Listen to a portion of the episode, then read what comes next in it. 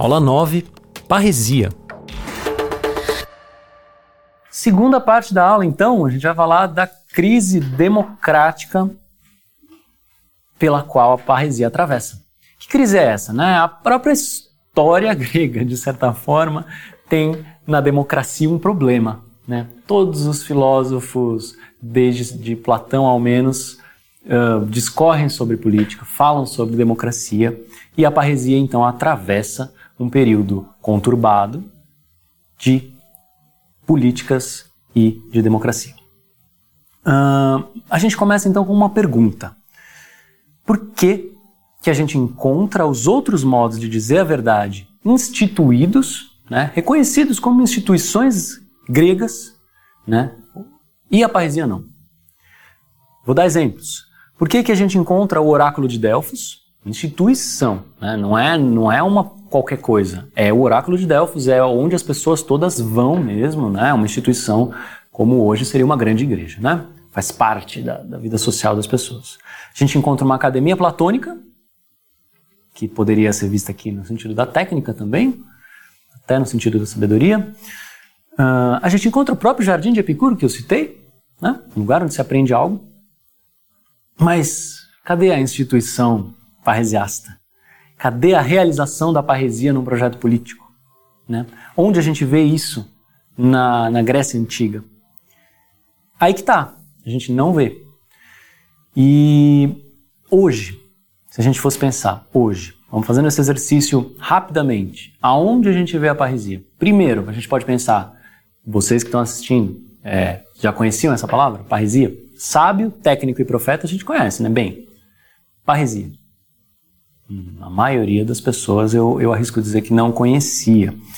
Uh, hoje a gente vê um profeta revolucionário, famoso profeta revolucionário, que projeta né, o apocalipse da civilização da maneira como nós conhecemos. Sem fazer juízo de valor, né? sem dizer se é bom ou se é ruim. Simplesmente a gente vê isso, um, um profetismo político, seja à direita, seja à esquerda.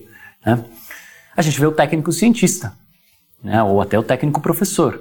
A gente vê o tempo inteiro.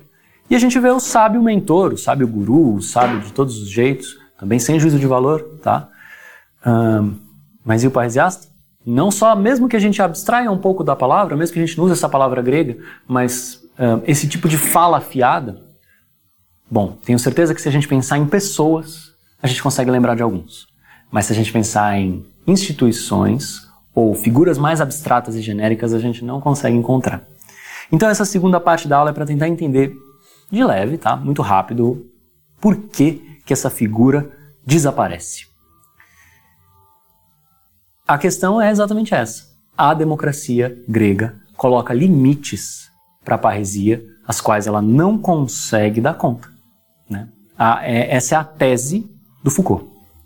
Uh, a gente entende como a parresia é possível na ética, na relação ética, mas e na relação política, né, que é uma extensão, na relação do governo de si e dos outros? Como é que faz? Né? A sinceridade absoluta, né, a parresia, é um valor político possível? Então eu vou começar lendo Foucault, a, já, no Coragem da Verdade.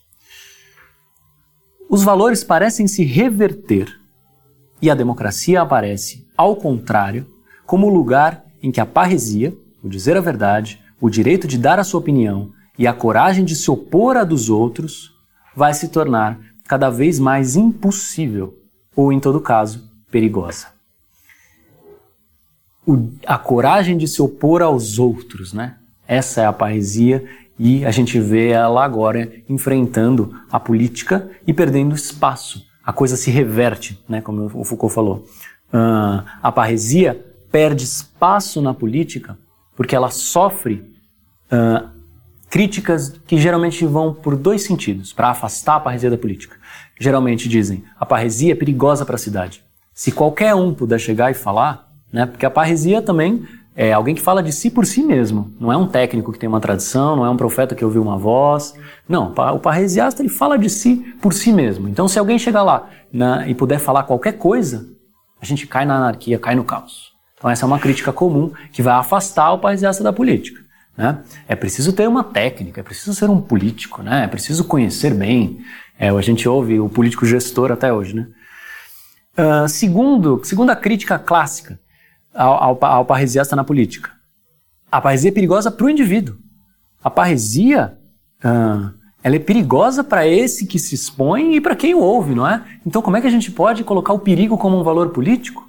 Política, né, a constância, né, a organização da sociedade, a, a, essa, esse perigo todo não é interessante, então, nem para a cidade, nem para o indivíduo, né? E o que, que vai, o que, que vai sendo percebido por Foucault lendo textos gregos, né, é que o, a parresia ela é enfrentada pelo demagogo. Aqui a gente entraria em outro campo, que não é um modo de dizer a verdade aqui mais próprio e perto da filosofia, mas um campo político. Né? O demagogo como um modo de relação entre ideias políticas que se opõe totalmente à ideia de parresia. Por quê? Porque o demagogo basicamente percebe um jogo entre aquilo que quer ser ouvido, aquilo que ele deve dizer para conquistar determinada coisa. Ele é estratégico. O parresiasta ele é estratégico em outro sentido, não nesse. Ele diz aquilo que tem que ser dito, aquilo que ele, aquilo que ele percebe como sendo imprescindível de ser dito. Ou seja, o parresiasta vai sair da política porque o demagogo vai substituí-lo muito cedo, vai impedi-lo, né? Ah, os que dizem a verdade por si mesmos vão acabar sendo ignorados. Eles não vão ter força política dentro da democracia, certo? Já os demagogos vão ter cada vez mais força. É uma questão aí um tanto espinhosa, né? uma questão difícil. E aqui a, gente, eu vou antecipar o exemplo porque aqui ele cabe perfeitamente. O Sócrates, tema da nossa terceira parte da aula, ele se recusa a falar na tribuna. Ele diz assim: se eu fosse falar na, na tribuna, se eu fosse falar do governo dos outros, eu já estaria morto há muito tempo. Ou seja, ele percebe que esse perigo uh, não é só uma crítica vazia, mas ele é real. Esse perigo à vida é real para um parresiasta. Né? Então a gente está percebendo o quê? Que há um tipo de filosofia que começa a desaparecer da vida pública. Né? Porque a vida do governo é a vida pública. Né? Um tipo de filosofia que vai começar a se restringir cada vez mais, a ocupar menos espaço mesmo. Né? Ou seja, existe um tipo de crise da filosofia na figura do parresiasta, desse tipo de filosofia, desse modo de fazer filosofia que agora a gente está vendo se apoiar na parresia. Né? Quando a gente entra na política, esse modo de dizer a verdade entra em crise, porque a parresia não cabe na democracia. E por isso ela desvia. Pelo menos nessa democracia dessa maneira. Né? Uh, a figura do demagogo vai se valorizar cada vez mais e a do parresiasta vai se desvalorizar cada vez mais. Né? o que a gente vê, eu acho que esse diagnóstico permanece preciso. A gente poderia fazer um estudo mais aprofundado, mas permanece pre preciso até hoje. A gente vê um movimento de dissociação da fala franca e a fala política. A fala política não pode ser totalmente franca. Né? Porque muitas vezes, se um político fala os meios pelos quais ele quer até realizar um projeto que as pessoas concordem, as pessoas não vão mais concordar. Ou seja, há um tipo de dissociação perigoso, é verdade, que acaba inviabilizando o parresiasta na política. Né? É, como poderia a parresia sobreviver na democracia dessa maneira? Né? Uh, a gente vê a, a, democracia como um problema se constituindo em todas as filosofias a partir de Platão. Né? Uh, Platão, por exemplo, acaba banindo a democracia na República. Né? Ele é bastante uh, político nas suas ideias, mas no final o exemplo do piloto é perfeito. Aquele que tem a maior capacidade de, de entender como funcionam os ventos, os mares e tal, ele deve dirigir o barco. Técnico, né? Piloto. Ou o Aristóteles também acaba banindo a democracia no final. Ele, ele tenta dar o máximo, ele tenta enfrentar o problema da democracia até o máximo, mas chega num ponto onde ele começa a lidar com o problema dos excepcionais tem, tem pessoas que não cabem na democracia, né? Aristóteles chega nesse problema e é muito interessante, porque ele vai acabar dizendo o seguinte: aos excepcionais não há lei. O Aristóteles prevê um tipo de espaço onde a lei nunca vai alcançar. Né? Então você vê como a democracia é um problema desde a sua, do seu nascimento, né? Então, como não ah, reatualizar esses problemas, né? Uh, ou seja, o que a gente está dizendo aqui, com o declínio da figura do parresiasta na política, é que a democracia não consegue realizar-se como uma extensão política de um tipo de prática ética, que é um tipo de convocação, um tipo de trazer coisas à tona. Né? A verdade da política se distancia da verdade da parresia. Tá? Uh, então, a filosofia, que, como a gente viu, está em todos esses modos, mas que nos interessa, como eu falei desde o começo, nos interessa principalmente para a questão da parresia, né? a filosofia, como ela sobrevive na democracia dessa maneira. Então, não é só a parresia que vai declinar, mas a própria filosofia vai começar a sair da política. A filosofia começa a entrar em crise dentro da política porque a própria política começa a se tornar incapaz de conceber a diferenciação ética. A ética é mais larga do que a política parece e por isso a política começa a não dar conta disso. Né? Aos poucos, a franca verdade do filósofo vai tomando a forma de um conselho. Então o filósofo ele não vai ser totalmente banido da política, mas ele começa uh, a pensar, bom, se o que eu falo não vale para todos, talvez valha para poucos. Talvez o príncipe pode ser formado. Foi assim que pensou Platão. Platão foi para a corte de Dionísio para tentar é, efetivar seu pensamento republicano numa corte real. Ele pensava, ele é apenas um, né? ele pode me ouvir. Né? Uh, nesse sentido, vou ler um trechinho do Coragem da Verdade, que diz o seguinte: Não é mais a assembleia é a corte, a corte do príncipe, o grupo dos que ele está disposto a escutar. É nesse âmbito, é nessa forma que a parresia pode e deve encontrar o seu lugar. Né?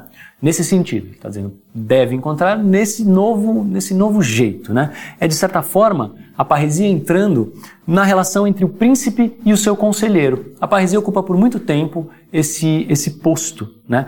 o filósofo que fala a verdade para o príncipe. O príncipe, então, é o político. Né? Uh, esse deslocamento, esse desvio da política, ele é muito importante. Ele chama muita atenção para Foucault, um grande genealogista. Né?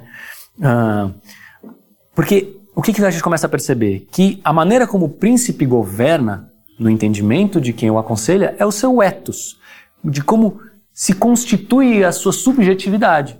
Então, um príncipe bom vai ser justo. É assim que vai, é assim que a gente começa a pensar, né? né? O, e, e do lado do príncipe, por que, que ele aceita a parresia?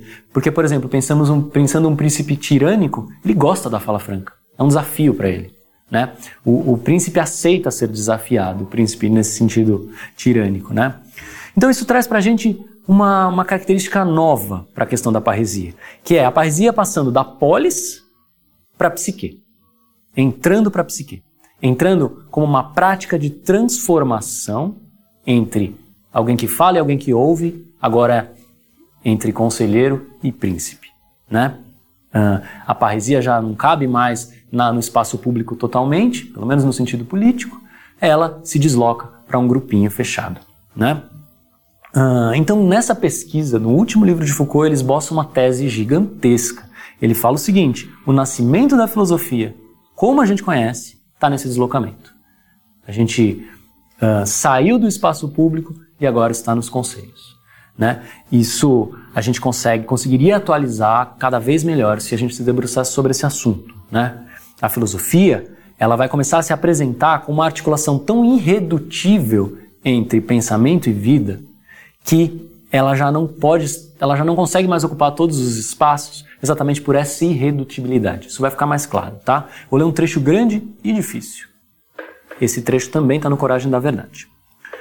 O polo da aletheia e do dizer a verdade, o polo da politeia e do governo, enfim, o polo do que nesses textos gregos tardios se chama de etopoiesis, formação do etos ou formação do sujeito.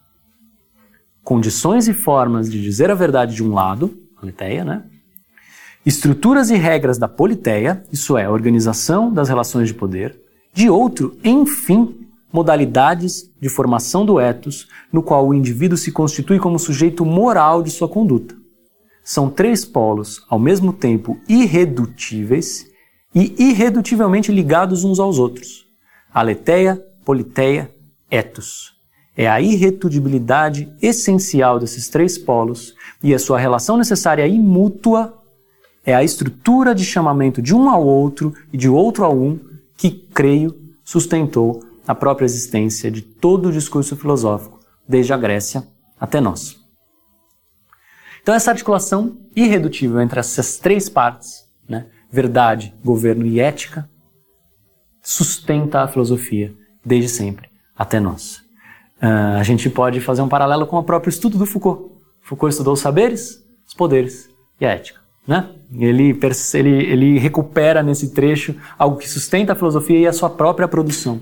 Mas mais do que isso, para retornar ao tema, essa irredutibilidade. O filósofo não consegue separar as coisas. O filósofo, nesse sentido, ainda mais parresiasta, não consegue separar as coisas. Governo de verdade, né, episteme, de não sei o quê, de... essa separação, né, que pode ser científica, que pode ser política, como eu falei, que pode ser artística, a estética. Ah, separa a estética aí. O filósofo não consegue. O filósofo ele tem uma prática irredutível de conciliação, onde o elemento indeterminado é o próprio pensamento. E o pensamento está sempre reatualizando essa ligação irredutível entre, a, entre essas três grandes áreas que o Foucault está chamando. Por ser assim, a filosofia começa a, a, ter espaço, a ter os espaços reduzidos, né? Ela, ela, ela começa a se deslocar. Esse deslocamento é o que o Foucault viu nascendo aí com a crise da democracia na Grécia Antiga, né? Uh, essa articulação própria à filosofia, ela está também em todos os modos de dizer a verdade. A gente pode dizer que a profecia, ela faz uma conciliação, ela promete uma conciliação da política, da ética e da verdade, né? O, o, o, rei absoluto vai descer à terra, ou esse rei é escolhido por Deus. Ele tenta, ele promete a conciliação das coisas. O sábio, ele procura saber qual é o estado de verdade em cada uma dessas. Né? Ele tenta se relacionar bem, porque ele quer tentar entender qual é a verdade da política nesse momento, qual é a verdade uh, da estética, qual é, né? ele tenta se relacionar e procurar diagnosticar qual é o estado de verdade das coisas. A técnica, por outro lado, ela sustenta uma certa heterogênese dessas, dessas três realidades. Né? Ela mantém elas um pouco separadas. Né? Uh, mas é olhando para o parresiasta que a gente vai compreender agora a questão principal do seu valor e da sua força. O parresiasta, desses modos todos, ele é o único que não deixa isso fragmentar. Não deixam que essas três grandes áreas da, da, do pensamento se descolem. Ele não deixa a política se separar da ética. Ele não deixa a ética se separar da verdade. Né? Ele não deixa essa articulação irredutível se esfacelar. Porque se ele deixa fazer isso, ele já não é mais veraz. Ele não é veraz nem com ele mesmo. Ou seja, o parresiasta começa a surgir aqui no texto de Foucault como aquele que opera o grande uh, uma, essa, essa articulação irredutível ao limite, ao limite, aquele que age uh, nessas, nesses três campos ao mesmo tempo, sem abrir mão, né? E o que, que a gente encontra ao longo da modernidade? Se a gente for pensar agora de, ainda o declínio do parresiasta, como ele sumiu. Gente, o que a gente vê na, na modernidade é justamente separa, a separação entre pensamento e vida. A gente vê justamente a, o pensamento estando circunscrito a um espaço e a vida a outro. Uma, agora é hora de viver, agora é hora de agir, agora é hora de pensar, agora, né? A gente, a gente vê na modernidade isso, essas coisas se distanciando. A gente viu Uh, alguns tempos atrás, juiz, uma juíza do STF, por exemplo, falando: você quer que eu dê a minha opinião enquanto técnica jurídica ou enquanto cidadã? Né? Ela separa completamente as duas coisas. Ela consegue separar ela enquanto cidadã política enquanto técnica jurídica, né? Uma, dentro de, de é uma coisa impressionante, né? A vida do parresiasta é estreita, ela é rigorosa nesses termos. É, isso é impossível. É impossível separar a política de ética de um estado de verdade, que se acredita, né? de um estado de veracidade, de um estado de estar no, no de fato. Né? Uh, então, a sobrevivência na vida política, no trabalho, uh, nas relações, na nossa modernidade, fica cada vez mais intolerante à verdade nesses termos. A gente precisa trocar o figurino para entrar, para transitar pelos lugares, né? Do trabalho, a política, a gente precisa estar tá de acordo. Nunca pode-se ter essa relação estreita e direta, percebam, né? Então, uh, agora pensando nesse resgate que Foucault faz, para enfrentar um poder difuso, biopolítico, que introduz verdades alheias nos nossos corpos, que conduz a vida apropriando-se do que ela tem de produtiva, né? qual modo pode ser mais eficaz do que a parresia? Né? No cuidado de si, o Foucault, a gente viu, recuperava práticas éticas de subjetivação Né? A coragem da verdade, posta em prática pelo parresiasta, mostra um corpo verdadeiro forjado por essas práticas. Né? Mostra que uh, é possível viver de maneira tal que, não, né, que essa separação seja impossível. Viver de maneira tão é, verdadeira que a própria vida se torna um escândalo. Né? Esse é o parresiasta, essa é uma prática que parece muito interessante para Foucault, agora como saída de uma espécie de inveracidade, uma espécie de impotência, de falta de autenticidade, né? E agora, para a gente se encaminhando para a terceira parte da aula, quem é o primeiro mestre da parresia e do cuidado de si? Né? Quem que no meio da praça pública uh, interpelava os passantes, nobres, altivos, né? grandes passantes, Alcibíades, o, o homem mais belo, né? O grande general e conquistador. Quem é esse? Quem é esse que fala, nossa, como você é belo, nossa, como você é justo, nossa, como você é rico? Mas me diga, você cuida de ti mesmo? Quem é esse? Sócrates. Sócrates é o exemplo que Foucault retoma como o melhor exemplo de parresiasta.